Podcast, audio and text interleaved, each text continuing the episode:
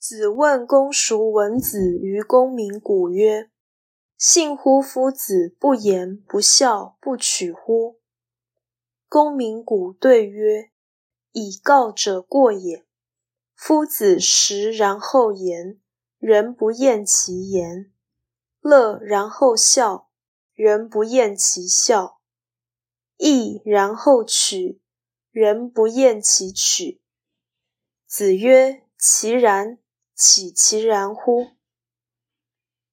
孔子问公明谷关于公叔文子的事，说：“这人真的是不言不笑不取吗？”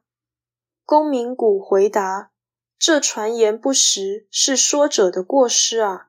先生只在适当时机说话，别人都不厌恶他说话；他只在真正快乐时才笑。”别人都不厌恶他笑，他只在义不容辞时才取；别人都不厌恶他取。孔子说：“这样子啊，真的是这样子吗？”